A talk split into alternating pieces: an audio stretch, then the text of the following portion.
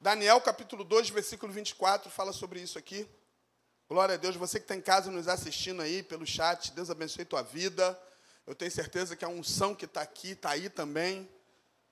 E eu tenho certeza que Deus está fazendo algo aí em nome de Jesus. Amém. Diz assim a palavra de Deus, Daniel 2, 24. Deixa eu ver a tradução aqui. Isso.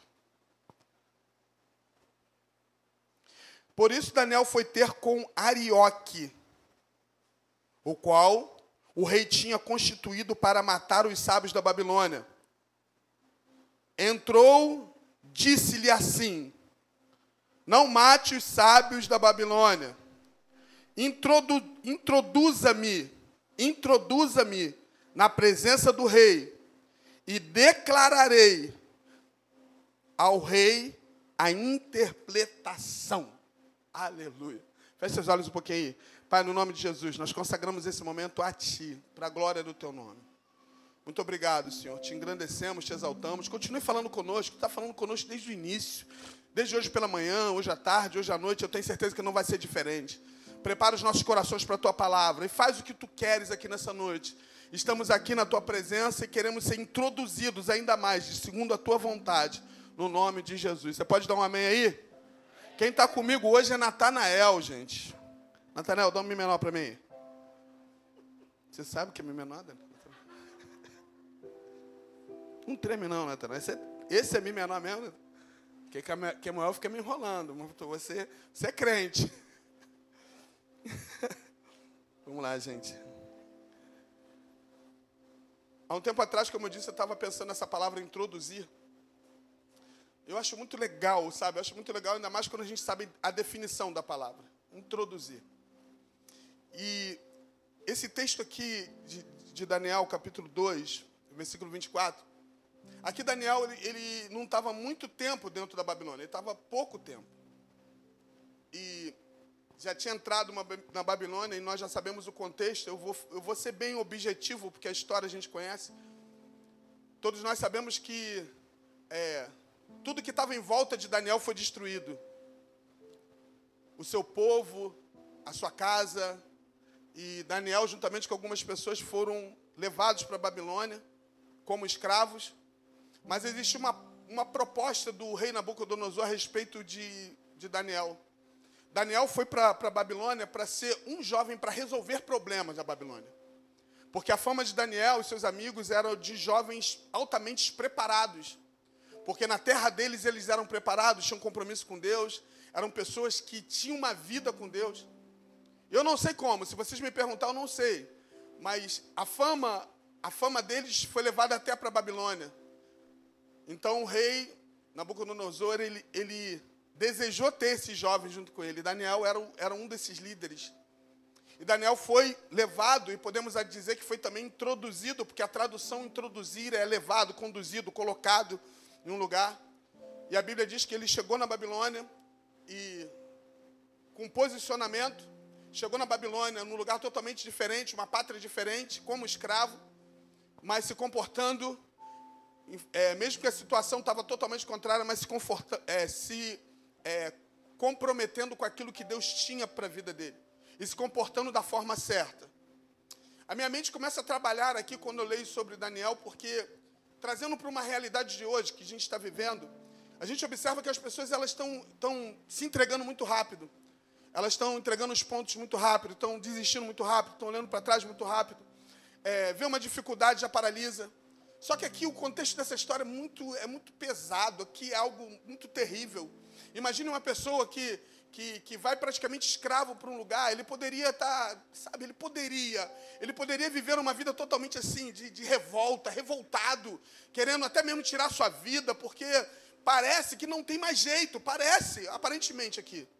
Só que Daniel entendeu, e eu preciso que você entenda aqui nessa noite, que a tua vida aqui na terra tem um propósito. Independente do que você está passando hoje, do que você está vivendo hoje, se você nasceu, Deus tem um propósito, e esse propósito é louco para confundir mente de pessoas, para confundir lugares, para confundir lugares perto e longe. Talvez você não tenha dimensão, mas esse Deus sabe muito bem porque você está aqui e o que Ele quer fazer na tua vida. Imagine só Daniel dentro da Babilônia. Dentro da Babilônia, Daniel ele, ele, ele já foi entendendo o que Deus tinha na vida dele. E Daniel era uma pessoa que, que Deus revelava coisas para ele, tinha coisas que praticamente aos olhos humanos era impossível. Diga comigo aqui nessa noite: impossível. Você sabia que Deus chamou você para resolver coisas impossíveis, porque o Deus do impossível habita em você. e Daniel, ele foi chamado para isso. Praticamente, se você estudar sobre o livro de Daniel, você vai ficar louco.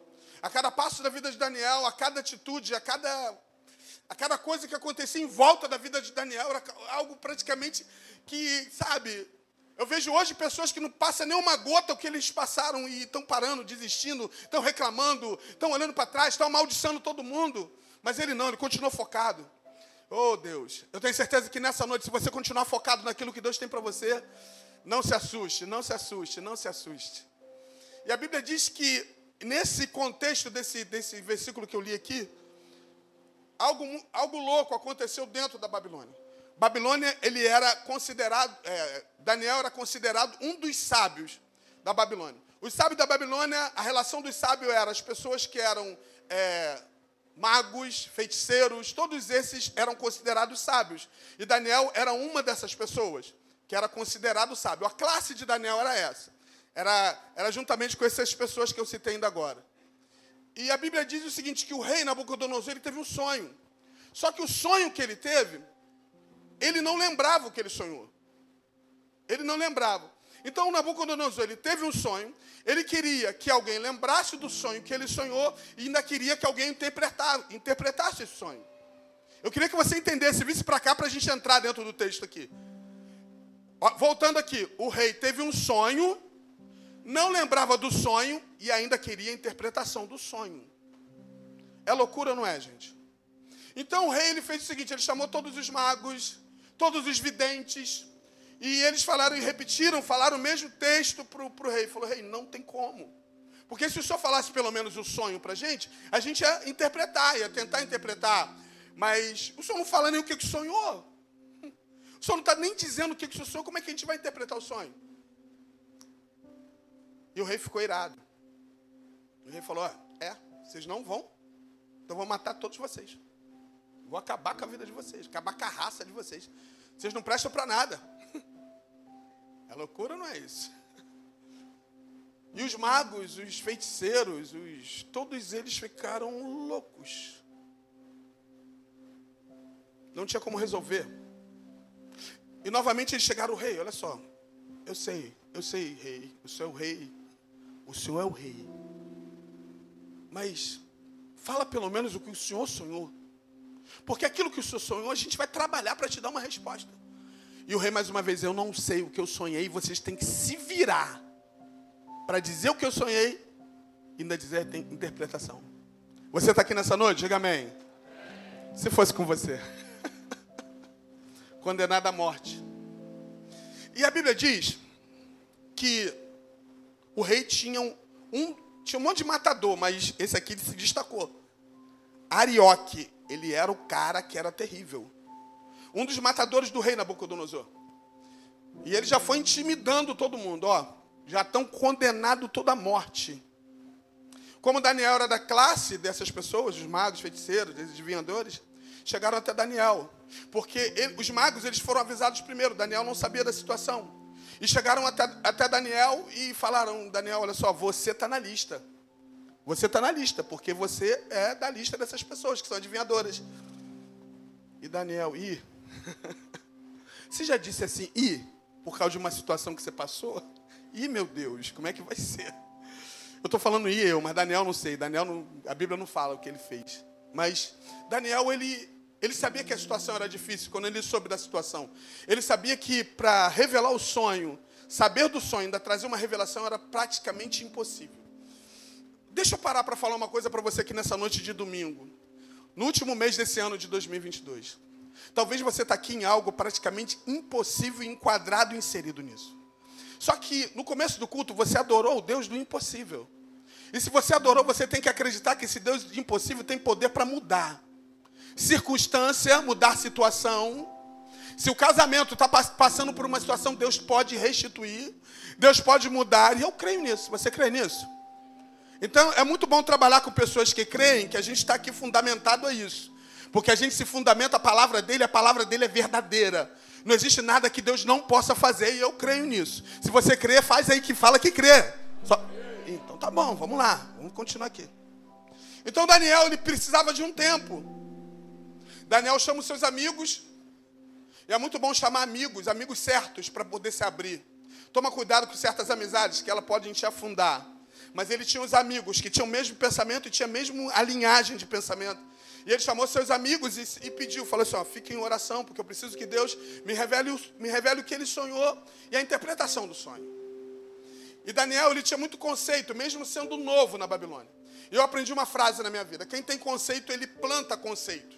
Não adianta você dizer que planta e não planta nada e depois não colhe. Eu aprendi uma coisa: credibilidade é para aquele que tem crédito. Se não tem crédito, não tem credibilidade.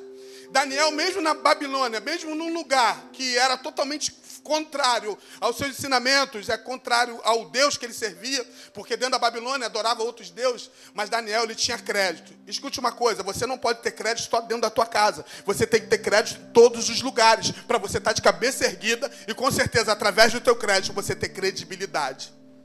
E quando você tem credibilidade, eu não digo só na terra, porque Daniel tem uma coisa espetacular que aconteceu na vida de Daniel. Chegou um tempo na vida de Daniel que Daniel tinha conceito com o rei da terra e com o rei do céu. tem pessoas que gostam de estar bem só na terra com as pessoas da terra, mas Daniel ele tinha conceito com Deus Todo-Poderoso, Rei de Reis, Senhor dos Senhores e os reis da terra. Porque muitos reis dentro da Babilônia se curvou aquilo que Deus tinha na vida de Daniel. E a Bíblia diz que Daniel, ele pediu ajuda a seus amigos em oração. E chegou o dia, chegou o dia onde Daniel, Daniel, Deus tinha revelado o que o rei tinha sonhado. Mas deixa eu falar uma coisa aqui para vocês. Isso é louco que eu vou dizer para vocês. Esse homem aqui, Arioque, ele foi para dar uma notícia que ia tirar a vida de Daniel por conta se Daniel não revelasse nem o sonho e nem a interpretação. Só que esse homem entendeu, respeitou Daniel. Eu acredito que ele falou, Daniel, a gente não tem muito tempo. A gente tem muito tempo. Mas se você não resolver a situação, você vai morrer. Já viu alguém quando fala rindo para você, você vai morrer? Muitas vezes o diabo é assim. Na vida de muitas pessoas. Pisa na cabeça de algumas pessoas e fala rindo, eu vou acabar com a tua vida. Mas como nós temos o sangue do Cordeiro de Deus sobre a nossa vida, quem tem o sangue do Cordeiro de Deus? Satanás pode ficar com graça, pode falar, pode preparar o que quiser, mas sobre nós está a bênção do Senhor Jesus Cristo. E se você crê nisso, adore a Ele, porque Ele é digno. O mesmo homem que disse que ia matar Daniel, o homem, mesmo homem que ameaçou todos os magos, os videntes, Daniel fala assim: Olha só, chama ele aqui. Arioca, eu preciso falar contigo. Eu quero que você me introduza na presença do rei. Quando eu li isso aqui, eu fico louco. O cara que era para matar ele. Ele falou assim: Você vai me introduzir na presença do rei. Eu queria que você entendesse isso nessa noite, ficasse ligado aqui, porque Deus tem algo para a tua vida aqui hoje. Eu quero que você me introduza na presença do rei. Você tem autoridade para isso. Eu fico imaginando o Daniel chegando. Arioque, o matador, na frente, Daniel atrás. E Daniel introduzido até a presença do rei. E a Bíblia diz que na presença do rei, na presença do rei, Daniel conta do sonho e conta da revelação. Vou dar um dever de casa para você aqui, você que ama a palavra. Vai para casa depois de ler sobre isso, porque eu não tenho tempo essa noite para falar. O sonho e da revelação toda. Mas eu quero fazer alguma comparação, conjecturação, vou misturar tudo aqui nessa noite para você entender. Quando eu me apresento e sou introduzido na presença do rei, o que, que eu tenho para dizer para ele?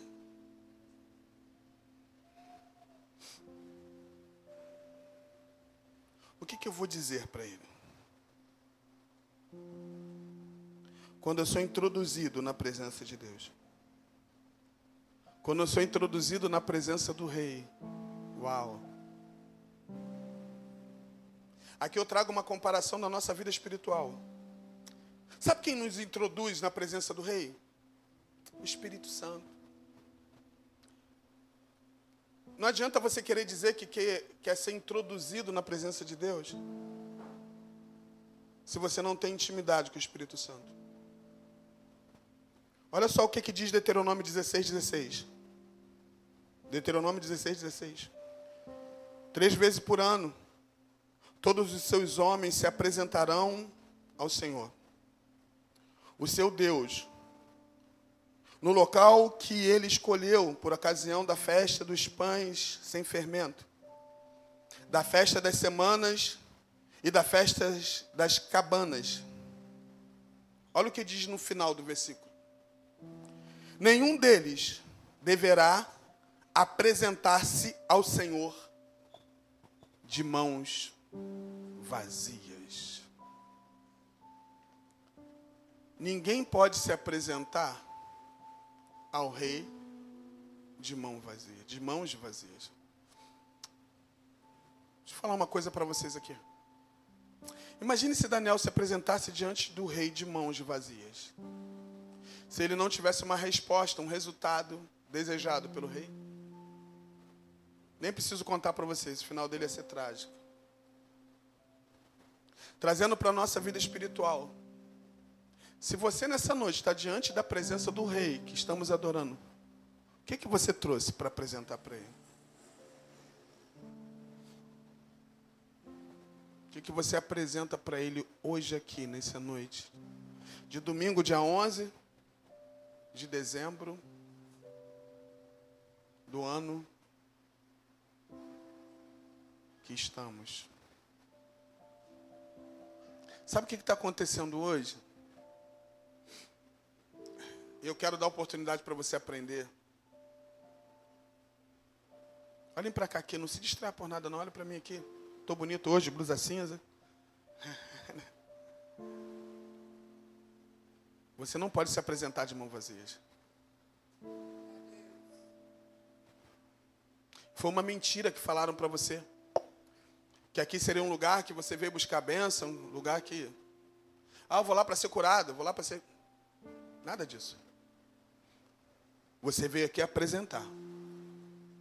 Como diz Romanos, o seu sacrifício santo e agradável a Deus. Ao rei que está aguardando o que você trouxe para ele. Que é o culto racional. Deixa eu ler o texto que é bonito demais, Romano 12, 1.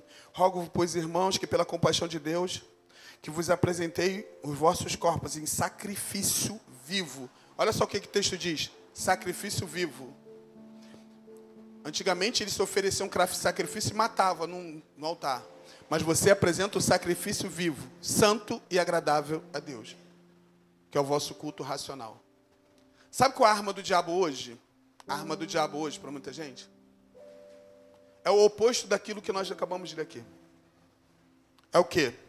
Sacrifício morto, que é desagradável e não é um culto racional. Tem gente que leu a vida toda esse texto e não entende. Não sabe nem o que é culto racional. Sabe o que, que hoje, a forma que o diabo trabalha na vida de algumas pessoas? É distraindo ela. Porque quem é distraído não consegue oferecer um culto racional. Quem vem para o culto e olha para o ventilador, ou então está pensando no problema da semana. Ai, segunda-feira eu tenho tanta coisa para acontecer na minha vida, queridos. Você está no domingo, 8 e 10 da noite.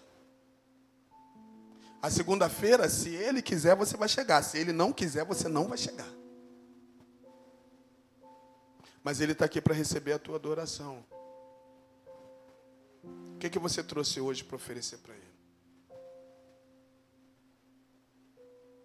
Mas, pastor, eu não trouxe nada, eu nem sabia que existia isso. Hoje Deus está te dando uma oportunidade para você saber.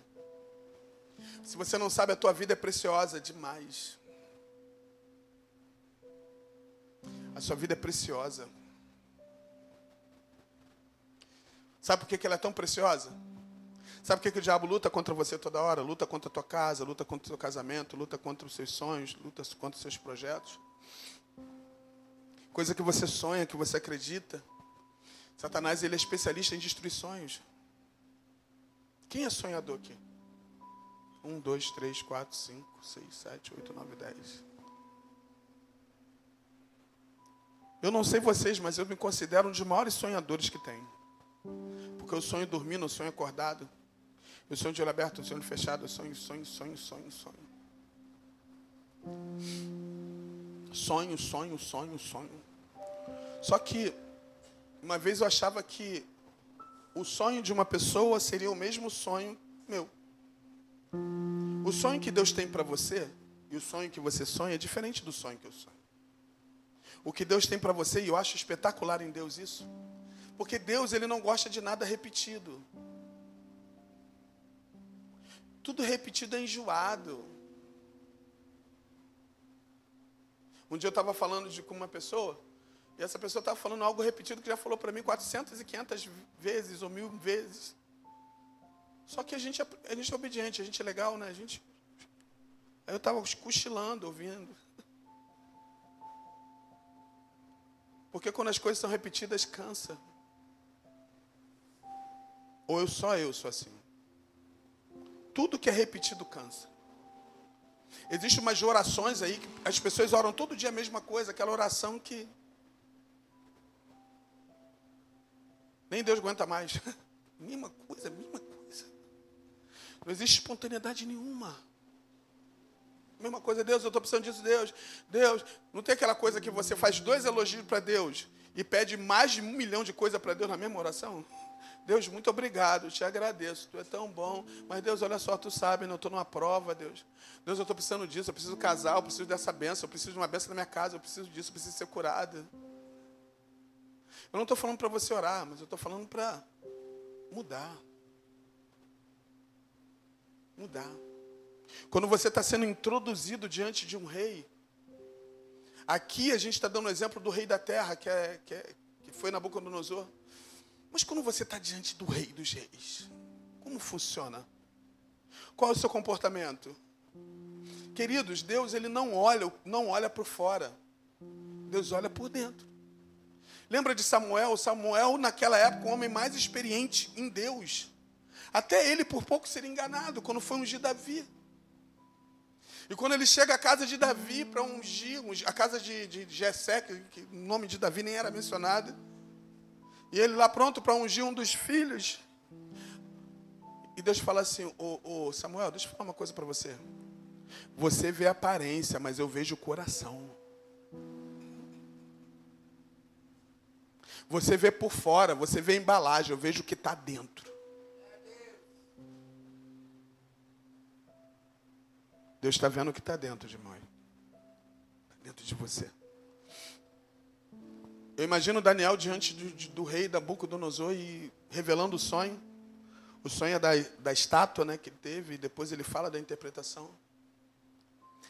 Você sabia que depois desse dia, depois desse dia, Deus virou a mesa na vida de Daniel?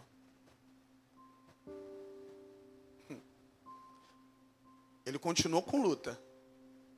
Ele continuou passando alguns problemas dentro da Babilônia. Mas a forma que olharam Daniel passou a ser diferente até pelos reis. Deixa eu tentar fazer uma comparação aqui para você entender. Já estou terminando. Você já parou para pensar, você que está aqui, já parou para pensar? A forma que Deus te olha. A forma que Deus te vê e a forma que você se comporta diante de Deus a ponto de Deus olhar para você.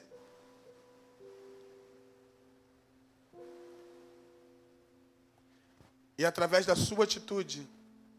Não é que Deus olha diferente, mas quando a gente muda de fase na nossa vida, o próprio Deus ele trata a gente como a gente já mudou de fase.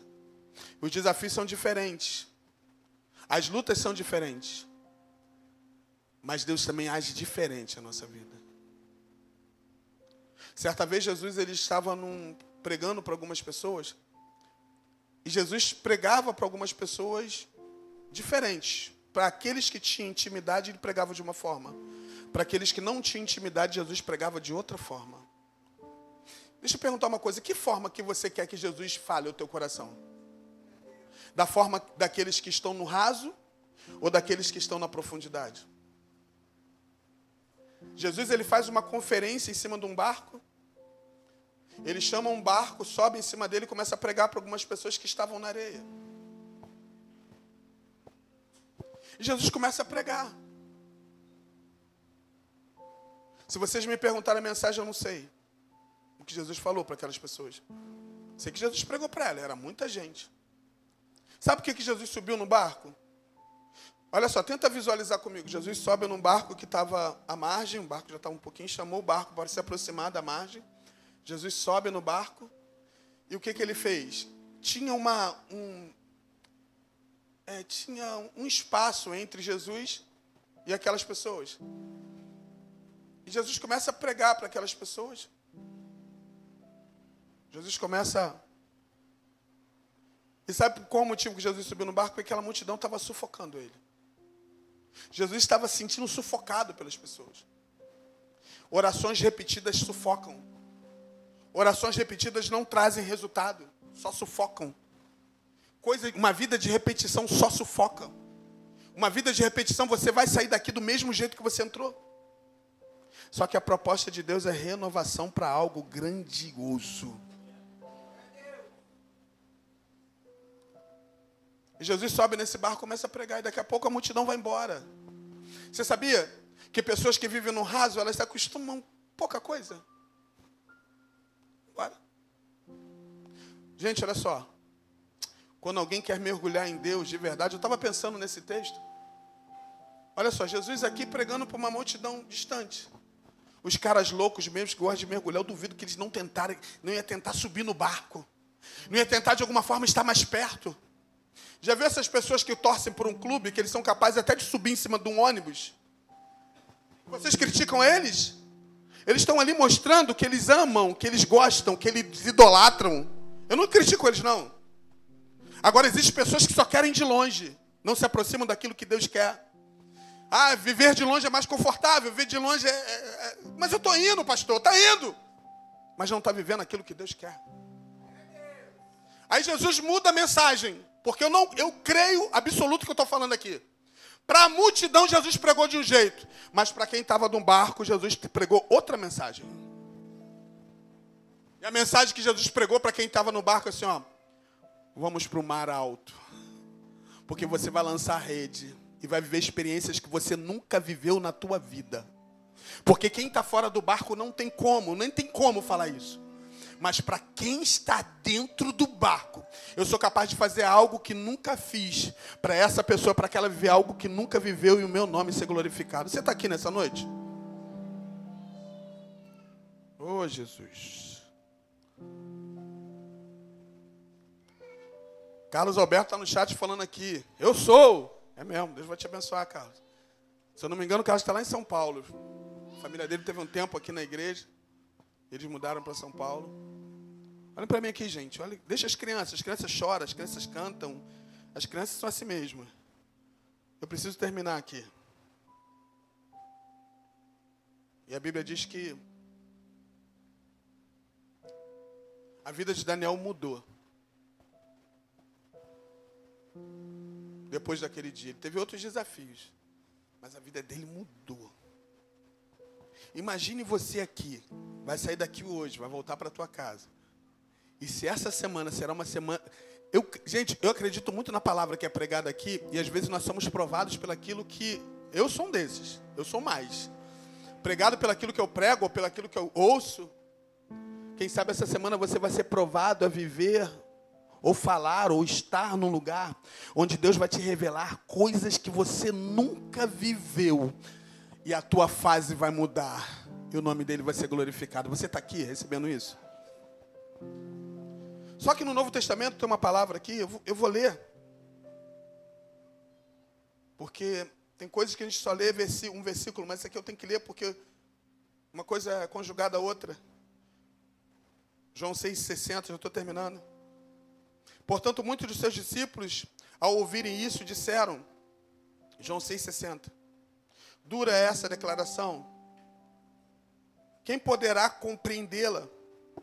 Quando Jesus percebeu em seu íntimo que seus discípulos estavam murmurando por causa das suas palavras, inquiriu-os: Isso vos escandaliza? O que acontecera quando virdes o filho do homem ascender para um lugar onde ele antes estava antes? É o espírito que dá vida. A carne em nada se aproveita. As palavras que eu vos tenho dito são espírito e são vida. Entretanto, existe alguns de vós que não creem, pois Jesus sabia desde um princípio que eram os que não criam e quem o iria trair. E continuou: É por isso que eu vos tenho dito que ninguém pode vir a mim a não ser que isso lhe seja concedido por meu Pai. Daquele momento em diante, muitos dos seus discípulos recuaram e não mais andaram com ele. Então Jesus interpelou os doze: Vós também desejam ir embora?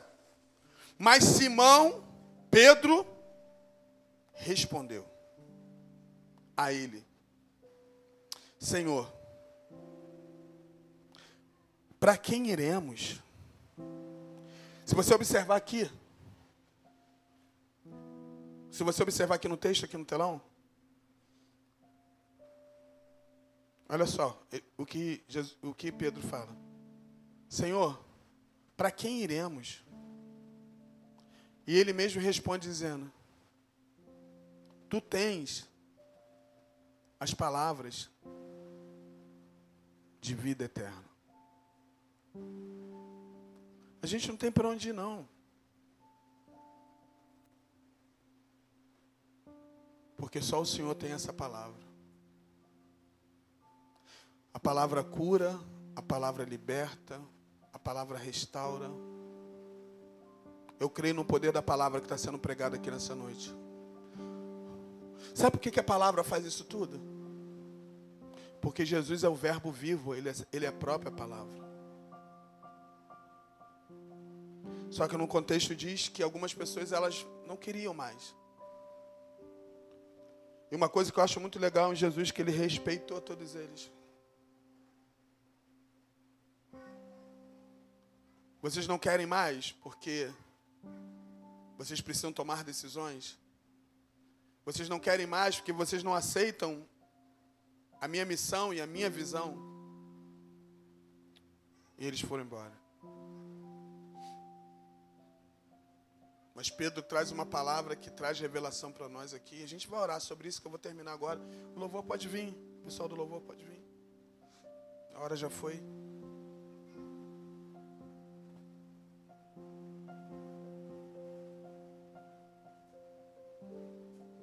Só o Senhor tem palavra de vida eterna. Eu estava aqui no culto enquanto o louvor estava cantando e o louvor ele estava muito alinhado àquilo que eu ia pregar hoje aqui. Eu não tinha falado nada com eles. Alguns louvores que eles cantaram era justamente a confirmação do que eu queria pregar aqui, direcionado pelo Espírito Santo. Eu estava lembrando daquele, daquele, daqueles discípulos, não mais esse que eu li, mas os discípulos que, que foram, desistiram quando Jesus morre. E tem uma frase que eles falaram, porque Jesus aparece para eles, aqueles discípulos que estavam no caminho de Emaús. Eu quero pedir louvor para cantar esse louvor aqui, tá? Tá bom, Jonathan? Caminho de Emaús? Depois vocês cantam aí os outros, que eu tenho certeza que vai estar alinhado. Eles falam uma frase, quando Jesus aparece para eles.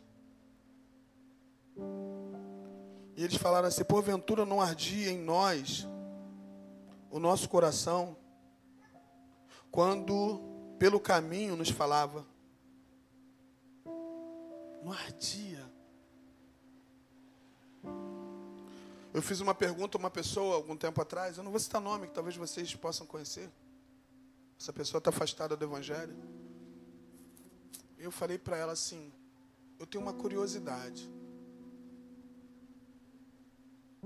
Depois que eu aceitei Jesus como Salvador, e isso aqui eu não estou querendo dizer que eu sou melhor do que ninguém, nunca você. Eu aceitei Jesus com 17 anos, hoje eu tenho 54 anos. Então eu, eu, não, eu, eu não sabia dessa resposta. Por isso que eu perguntei a uma pessoa que está afastada, eu falei assim: Como você se sente? Um dia estava na casa de Deus, adorando, buscando a Deus. E como você se sente agora? Em alguns lugares que você sabe que. Porque uma pessoa que nunca teve uma experiência com Deus, a gente entende. Mas um dia você estava no Santo dos Santos e hoje você está num lugar que eu não estava perguntando isso para pregar para ela, não. Estava falando nada disso, não. Estava conversando com essa pessoa assim. Curiosidade. E essa pessoa falou assim para mim: Pastor, todos os lugares que eu estava longe da presença de Deus, eu sentia falta. Eu sentia falta. Mas eu era abafado. Essas pessoas aqui, quando Jesus morre, elas, elas, elas desistem. Elas não acreditaram mais que viram seu mestre morrendo na cruz. Mas ela, Jesus logo aparece para essas pessoas e, e elas falam: não ardia o nosso coração quando ele falava Eu estou falando para todo mundo aqui, sem exceção nenhuma. Você que é antigo no Evangelho, você. Como está teu coração? Ele arde ainda. Quando você está diante da presença do Deus, ele arde. Ou ele nunca ardeu. Você nunca teve uma experiência de encontro com Deus de verdade. E jamais eu vou criticar alguém por isso. Eu não estou aqui para criticar ninguém. E é muito bom quando a gente é sincero diante de Deus e fala assim: Eu nunca tive um encontro, nunca ardeu meu coração. Mas quando ardeu e hoje não arde mais? E quando você está num lugar tão longe, como o filho pródigo, estava tão longe da presença de Deus. E ele falava assim: pô, na casa do meu pai tinha pão. Quando eu falo de pão, eu não estou falando só do pão, né? O pão.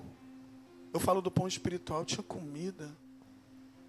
Quantas vezes você entrou num culto como esse morto e a palavra de Deus te restaurou? Quantas vezes você chegou e começou a adorar aqui, mudou totalmente o ambiente, o clima do teu interior? Ou é só eu? Quantas vezes você estava assim chateado, aborrecido, magoado? Aí vem um louvor, nem numa igreja, às vezes num supermercado. Já aconteceu isso? Você estava angustiado. Entra na minha casa. Entra na minha vida. Já viu?